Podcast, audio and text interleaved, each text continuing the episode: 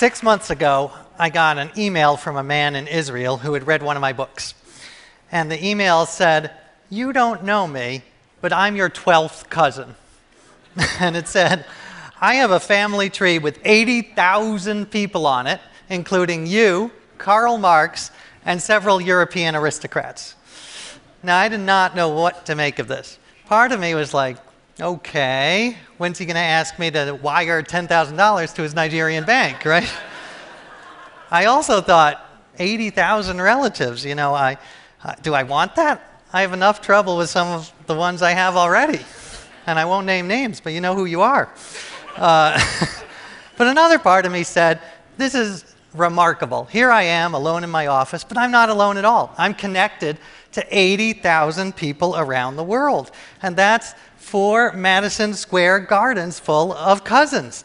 And, uh, and some of them are going to be great, and some of them are going to be irritating, but they're all related to me. So this email inspired me to dive into genealogy, which I always thought was a very staid and proper field. But it turns out it's going through a fascinating revolution and a controversial one. Uh, partly this is because of DNA and genetic testing, but partly it's because of the internet. They, there are sites that now take the Wikipedia approach to family trees, collaboration and crowdsourcing. And what you do is you load your family tree on, and then these sites search to see if the AJ Jacobs in your tree is the same as the AJ Jacobs in another tree. And if it is, then you can combine. And then you combine and combine and combine until you get these massive, mega family trees with thousands of people on them, or even millions. I'm on something on Geni called the World Family Tree, which has no less than a jaw dropping 75 million people. So uh, that's 75 million people connected by blood or marriage, sometimes both. Uh, it's in. It's in all seven continents, including Antarctica. I'm on it. Many of you are on it, whether you know it or not.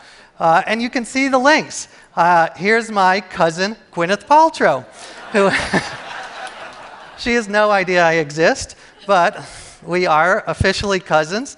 We have just 17 links between us. And uh, there's my cousin, Barack Obama. and he is my aunt's fifth great aunt's husband's father's wife's seventh great nephew. so, practically my older brother. Uh, and my cousin, of course, the actor Kevin Bacon, who is my first cousin, twice removed, wife's niece's husband's first cousin, once removed, niece's husband. So, six degrees of Kevin Bacon, plus or minus several degrees. Now, I'm not boasting because all of you have famous people and historical figures in, in your tree because we are all connected. And 75 million may seem like a lot, but in a few years, it's quite likely we will have a family tree with all, almost all, 7 billion people on Earth.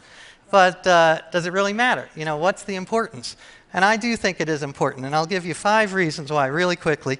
First, it's got scientific value. This is an unprecedented history of the human race. And it's giving us valuable data about how diseases are inherited, how people migrate. And there's a team of scientists at MIT right now studying the world family tree. Number two, it brings history alive. I found out I'm connected to Albert Einstein. So I told my seven year old son that, and he was totally engaged. Now, Albert Einstein is not some dead white guy with weird hair. He's Uncle Albert. And my, and my son wanted to know, you know, what did he say? What is E equals mc squared? I also, it's not all good news. I found a link to Jeffrey Dahmer, the serial killer. But I will say that's on my wife's side. So I, I want to make that clear. Sorry, honey. Number three, interconnectedness. We all come from the same ancestor. Uh, and you don't have to believe the literal Bible version, but scientists talk about Y chromosomal Adam and mitochondrial Eve. And these were about 100,000 to 300,000 years ago. We all have a bit of their DNA in, them, in us. Uh, they are our great, great, great, great, great, great. Continue that for about 7,000 times. Grandparents. Uh, and so that means we literally all are biological cousins as well.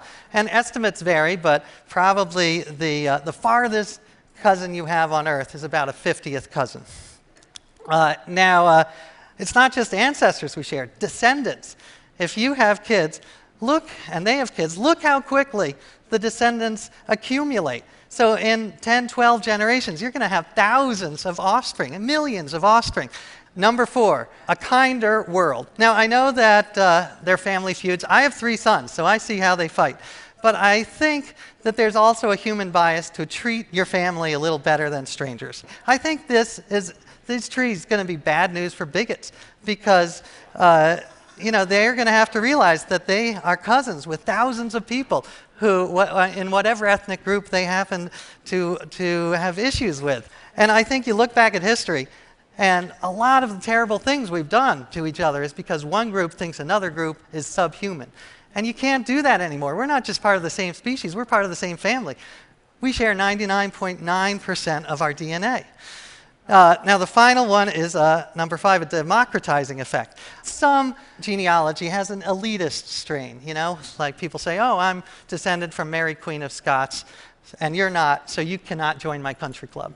But uh, that's really going to be hard to do now because everyone is related. I'm descended from Mary, Queen of Scots, you know, by marriage, but still.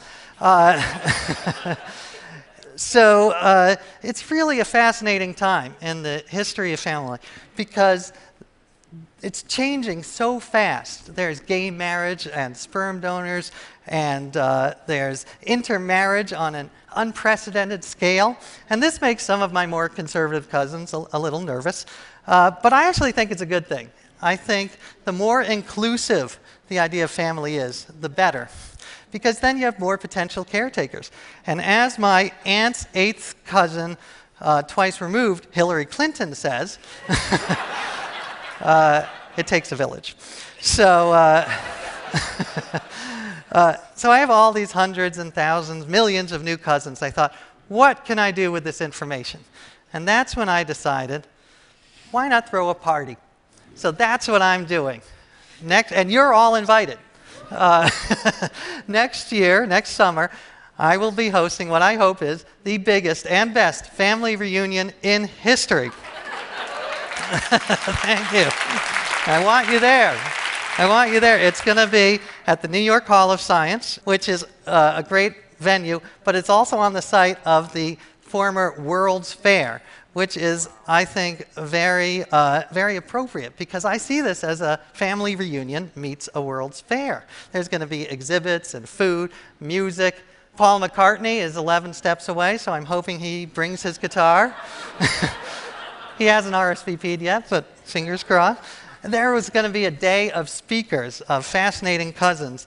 You know, it's early, but I've already, I've got some lined up. Uh, Cass Sunstein, my cousin, who is perhaps the most brilliant legal scholar, will be talking. He was a former member of the Obama uh, administration. And uh, on the other side of the political spectrum, George H.W. Bush, the number 41, the father, he has agreed to participate. Uh, and uh, Nick Kroll, the comedian, and Dr. Oz, and many more to come. And, uh, and, and of course, the most important is that you, I want you guys there. And I invite you to, to go to globalfamilyreunion.org and, and figure out how you're on the family tree because these are big issues uh, family and tribe. And, and I, I don't know all the answers, but I have a lot of smart relatives, including you guys. So together, I think we can figure it out. Only together can we solve these big problems. So, cousin to cousin, I thank you. I can't wait to see you. Goodbye.